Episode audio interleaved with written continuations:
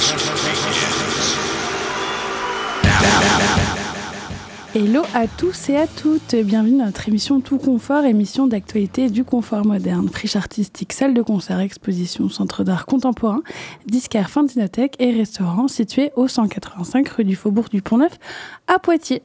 Aujourd'hui, je suis encore en bien bonne compagnie avec Agathe de Jazz à Poitiers, Mathilde de l'Oreille et Tardy, Andy et Grégor de la Dinothèque. Salut. Salut. Hello.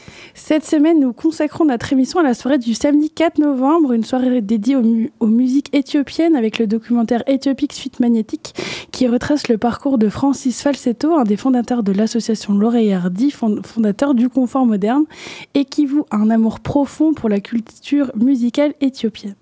Cette projection est réalisée dans le cadre de la soirée d'ouverture du mois du doc et coordonnée par l'ALCA, Sina et Les Yeux Verts. Toute notre équipe avait très envie de poser ces questions à Francis Falsetto. Il est en ligne avec vous. Bonjour. Bonjour. Bonjour. Merci beaucoup de nous accorder cette interview. J'espère que vous allez bien. Alors, on va démarrer par une question euh, toute bête. Vous êtes l'un des euh, membres fondateurs, on l'a dit tout à l'heure, du Confort Moderne. Est-ce que vous pouvez revenir sur la jeunesse de l'ouverture de ce lieu?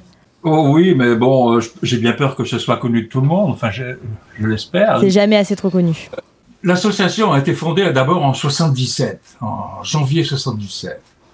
Et au cours des premières années d'activité, on s'est rendu compte que c'était un peu euh, la croix et la bannière, si je puis dire, pour euh, avoir des salles, pour les louer, pour euh, pouvoir faire des, des, concerts et d'autres d'autres manifestations que des concerts, c'était très très compliqué.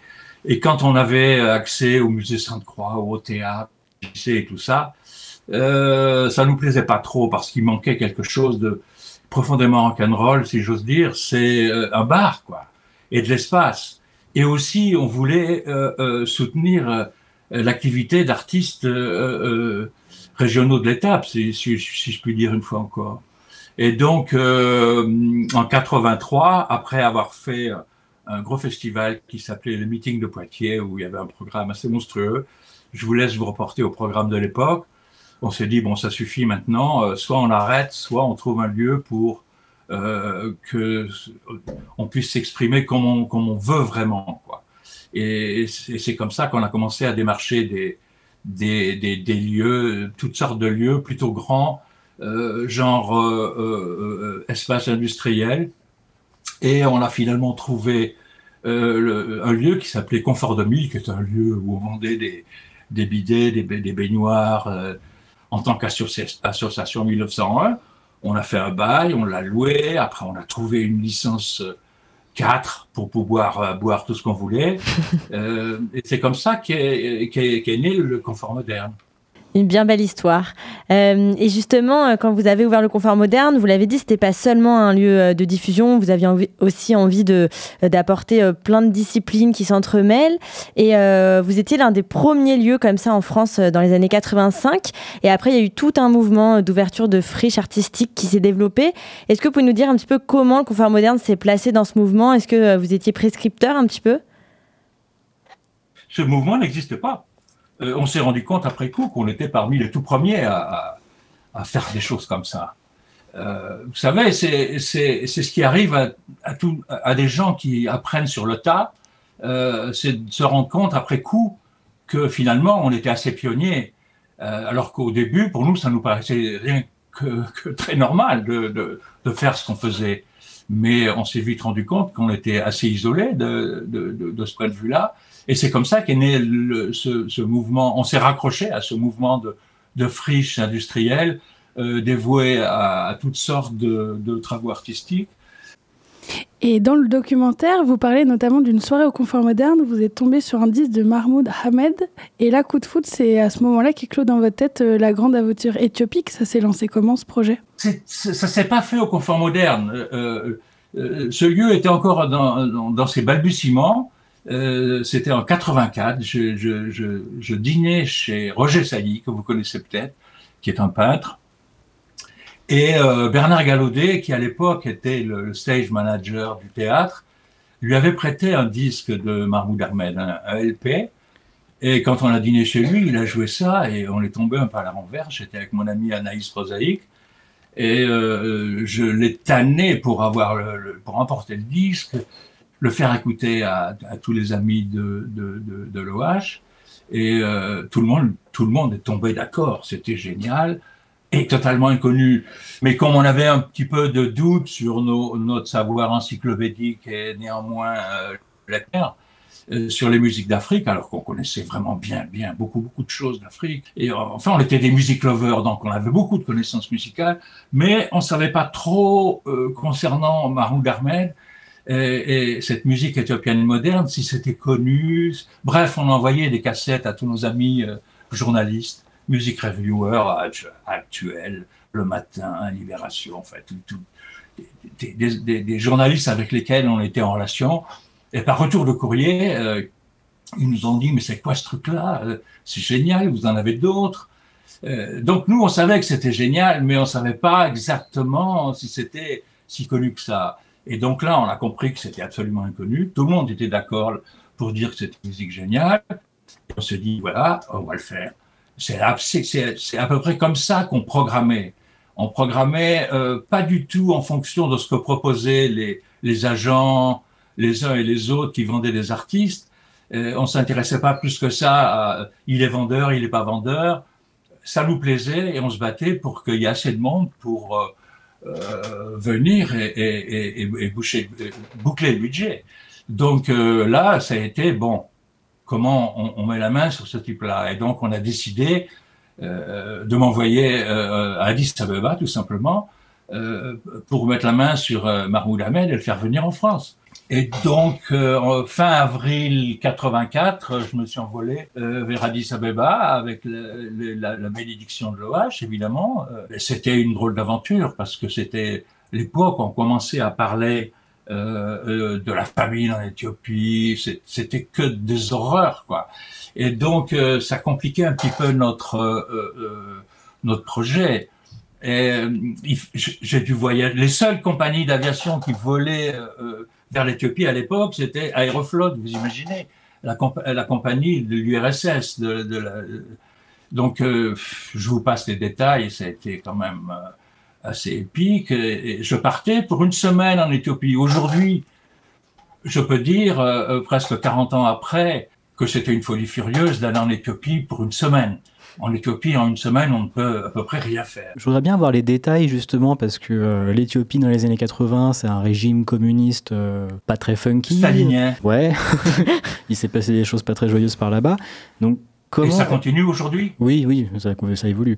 Et est-ce que, comment, est-ce que vous pourriez nous raconter comment vous êtes rentré en contact justement avec ces musiciens, avec ces labels? Comment ça, s'est, comment ça a été rendu possible dans un tel contexte?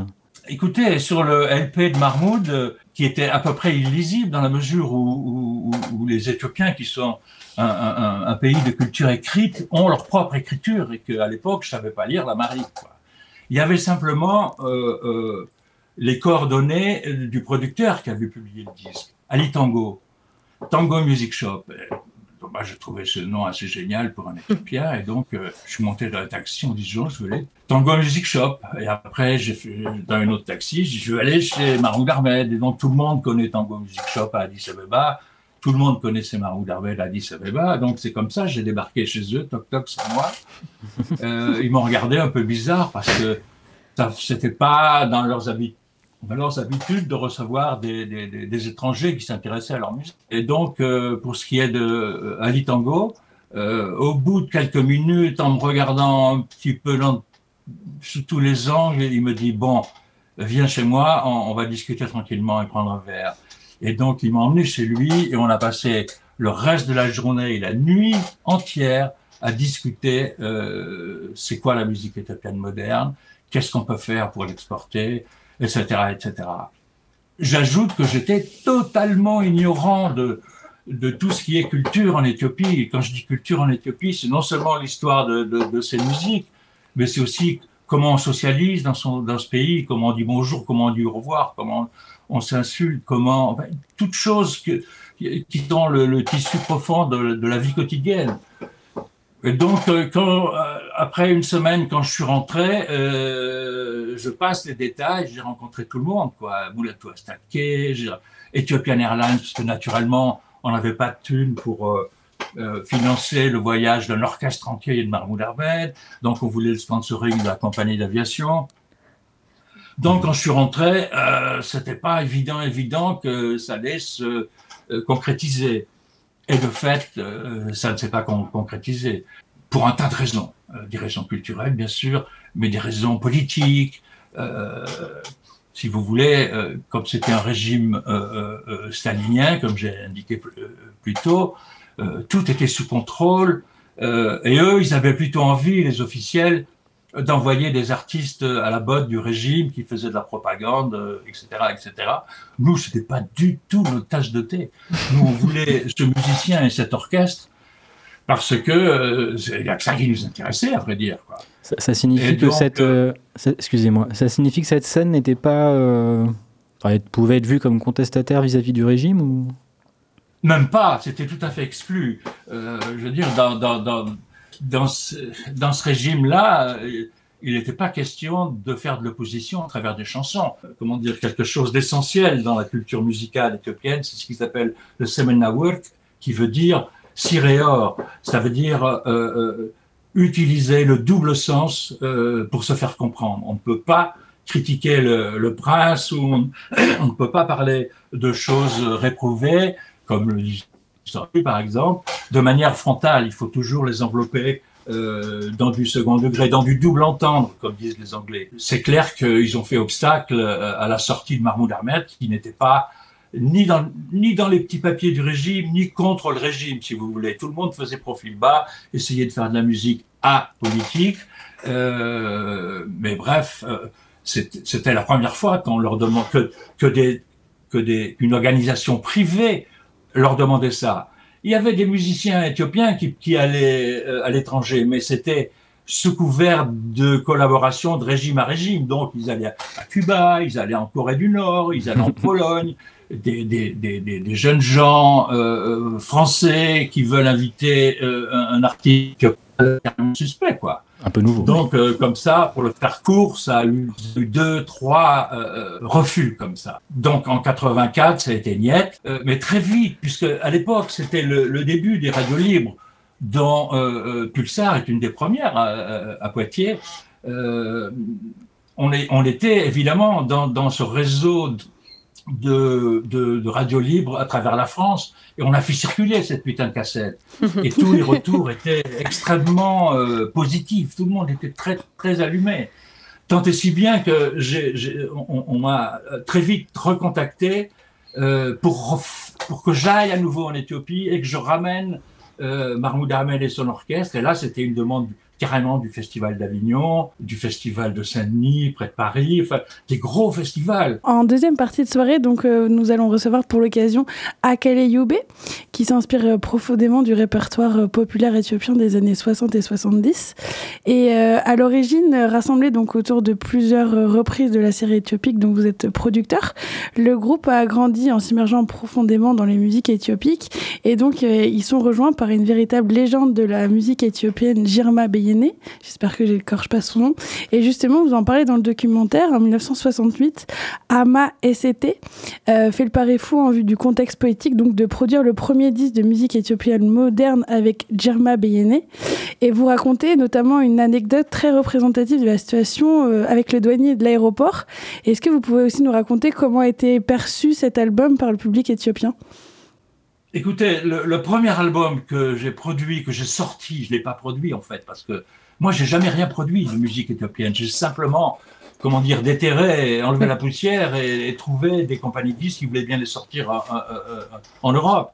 Et euh, dès 86, donc après mon deuxième voyage, j'ai sorti le fameux disque de Mahmoud Ahmed. C'est le premier euh, euh, disque éthiopien euh, de musique moderne euh, qui soit sorti euh, en dehors d'Éthiopie.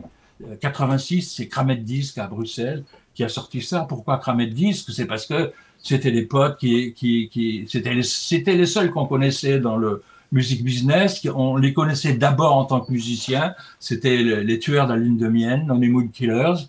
Et ils venaient de démarrer cette euh, compagnie de disques, Kramet Disc, qui maintenant a un catalogue absolument magnifique. Et ils ont été d'accord pour le sortir. Ça, ça a été le premier disque.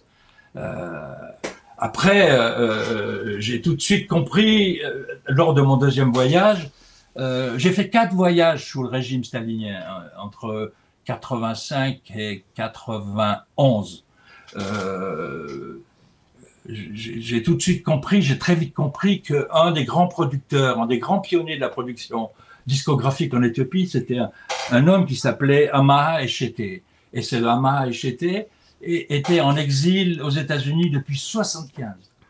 Donc, je suis allé euh, le rencontrer aux États-Unis, à Washington, et, j'ai commencé à lui dire voilà, euh, j'aimerais bien que vos, disques ressortent euh, en, dehors d'Éthiopie, en, Europe, dans le monde entier, en fait.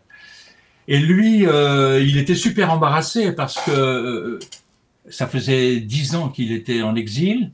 Il avait, oh, il avait, il était parti en exil en fait sans savoir qu'il partait en exil. Euh, il s'est retrouvé euh, euh, à peu près tout nu, avec rien, ni argent, ni ni carnet de téléphone. Il n'avait plus de contact et il pensait que s'il donnait son accord pour rééditer sa production, ça allait faire du foin en Éthiopie. Les gens allaient penser qu'il se faisait d'argent sur le dos des musiciens. Enfin bref, il m'a dit Francis, pour l'instant, on peut rien faire. Si un jour je reviens en Éthiopie, je promets qu'on en reparle. Et c'est ce qui s'est passé, sauf qu'il a fallu que j'attende 1992, euh, si je me trompe pas, euh, qu'il revienne en Éthiopie après la chute du régime stalinien pour qu'on se revoie et qu'on se mette d'accord. Et là, il m'a donné carte blanche pour aller chercher les, masters à Athènes, où la plupart de ces masters se trouvaient. Euh, bah oui, comme je le dis dans le film, c'était un des plus beaux jours de ma vie, quoi. Et donc là, entre-temps, j'avais euh, euh, noué des relations avec Buda Music, qui est un label de world basé à Paris, à qui j'ai proposé de sortir de ces choses-là, qui m'ont dit tout de suite, OK, c'est comme ça qu'a commencé Éthiopique. Et le premier Éthiopique est sorti en 94. Vous voyez, ça fait dix ans de patience entre la découverte de Mahmoud Ahmed à Poitiers. Et, là, on en est au 30e en plus. J'en suis au 30e, mais c'est pas tout à fait fini, bien qu'il y en ait. il s'est passé quelques années depuis les dernières sorties, mais enfin bon, ça ce sont les, aléas de la vie. Euh, mais bon, le 31 et 32 sont sur le gaz. Et, il m'en reste encore 3 ou 4 à, sortir. Super, on est ravis.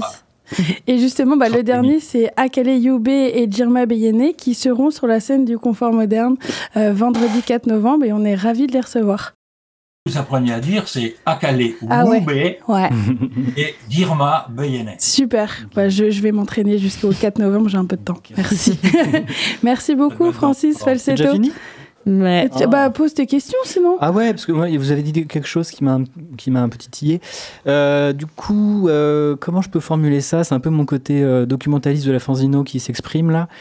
Euh, est-ce que vous savez comment euh, la scène éthiopienne communiquait entre elles? Nous, on sait qu'en Europe, euh, dans les années 80-90, il y avait les fanzines qui faisaient ce lien un peu, un peu réseau social entre, entre toutes les scènes et qui permettaient de faire se communiquer les gens et donc de vivifier la scène musicale et puis culturelle en général. quoi. Est-ce que vous savez s'il y avait un phénomène similaire par là-bas ou, et comment ça marchait? Et est-ce que vous avez utilisé ces réseaux? Rien de tout ça.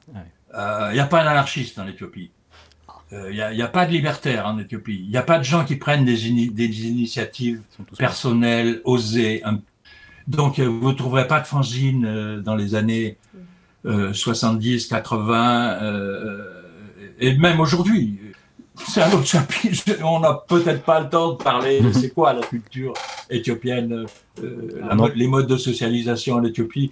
Euh, c'est un petit peu compliqué. Pas, pas compliqué, ça, ça, serait un grand plaisir pour moi d'en parler en long et en large, mais on n'a peut-être pas le temps de parler de ça. Ah, on fera ça le 4 novembre. Y a pas Le rendez-vous est donné. Il n'y a pas de fanzine, il n'y a pas de choses comme ça. Et je dois dire que moi, j'ai commencé, euh, comme disent les, les, les anglo-saxons, à started from scratch il n'existait aucune littérature, pas d'article, pas de livre sur l'histoire des musiques en Éthiopie, qu'elles soient traditionnelles ou modernes.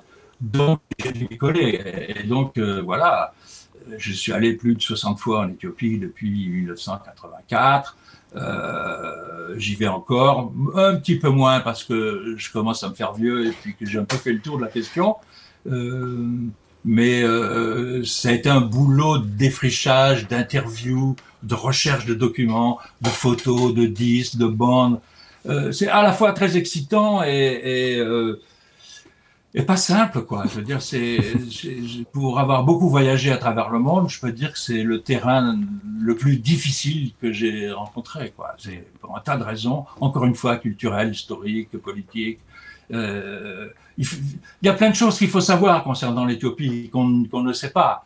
Euh, je passe sur euh, tous ceux qui croient que c'est un désert alors que Addis Abeba c'est 1500 mètres d'altitude et que c'est un pays de haut plateau, c'est un pays de, de, de, de, tradition écrite, donc il y a des chroniques royales, impériales depuis le XIIe siècle, il faut se les cogner parce que c'est dans des langues anciennes. bref, ce sont des chrétiens aussi, c'est majoritairement des chrétiens. Et ils étaient chrétiens avant nous. Euh, je veux dire, depuis le IVe siècle, ils sont chrétiens. Le deuxième royaume chrétien au monde. oui, mais enfin, euh, aujourd'hui, c'est à peu près 50-50 avec les, musulmans. Euh, et il y a aussi des animistes, c'est ceux qui sont les plus intéressants, évidemment. il y a très peu de, très peu de bouffeurs du curé. Je veux dire, l'Église éthiopienne a, a, en Éthiopie le poids qu'avait l'Église en France au moment de la Révolution, c'est-à-dire euh, c'était eux les patrons. Là, on s'éloigne de la musique, là, ça, ça fait un petit peu un blanc. C'est une intro pour le C'est pas grave du tout et ça donne très envie de voir justement le documentaire donc, qui parle des musiques éthiopiennes. Donc, Éthiopique Suite Magnétique, ça sera euh, le 4 novembre, samedi 4 novembre à 18h. Vous pouvez réserver sur le site de confort-moderne.fr. Il faut juste réserver. Eh bien, merci beaucoup, Francis Falsetto. Donc, ah, on le 4 novembre. On écoute tout de suite un avant-goût de notre soirée pour un titre, le 30e album de la série Éthiopique. On écoute tout de suite.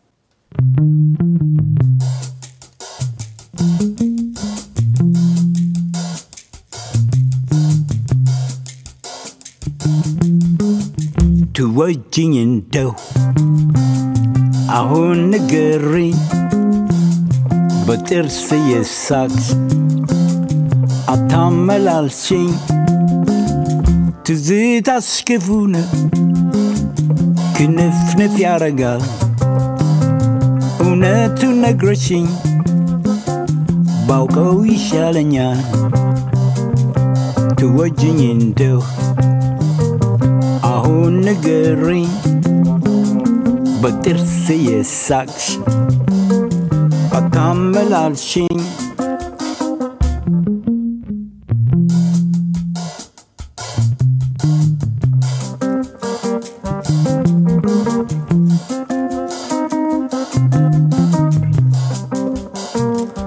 ትዝታሽ ክፉ ነው ክንፍንፍ ያረጋል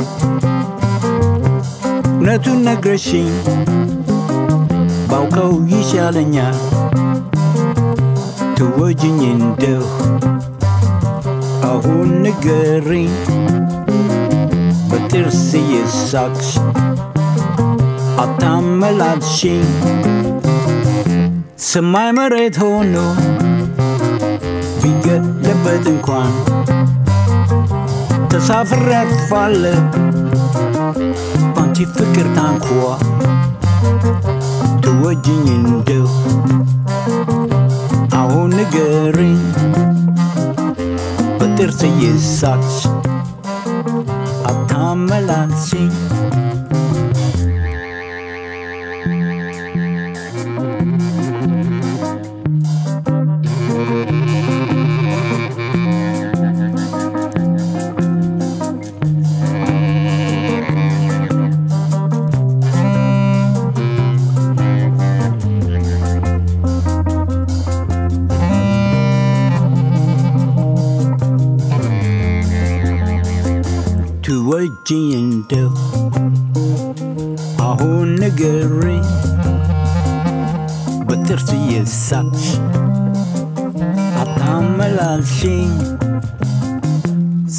ከመሬት ሆኑ ቢገለበት እንኳን ተሳፍር ያርፋል። Après cette pause musicale, on se penche maintenant sur une nouvelle édition de Tapas Nocturne pour notre plus grand plaisir et programmée par Jazz à Poitiers. Qu'est-ce que vous nous réservez, Agathe? Et oui, parce qu'avec Jazz à Poitiers, ce qu'on aime, c'est aussi vous faire découvrir des musiques autour de dispositifs originaux.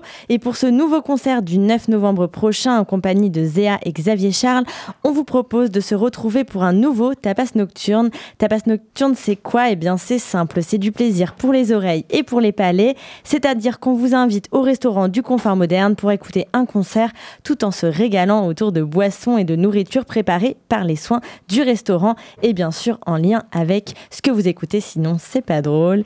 Et Zéa et Xavier Charles nous proposent eux des chansons free punk sourcées autour de ZX euh, pour des influences autour de ces musiques-là. Et puis euh, ce sera donc du free punk mais avec beaucoup de douceur, vous verrez. Et c'est bien sûr en entrée libre et ce sera à partir de 19h et ce sera donc le 9 novembre prochain. Et c'est déjà la fin de notre émission. Merci encore à Francis Falsetto pour son témoignage et à toute l'équipe de l'émission, Agathe, Grégor et Andy. Merci à tous et à la semaine prochaine. Bye bye. Merci. Salut. Bisous.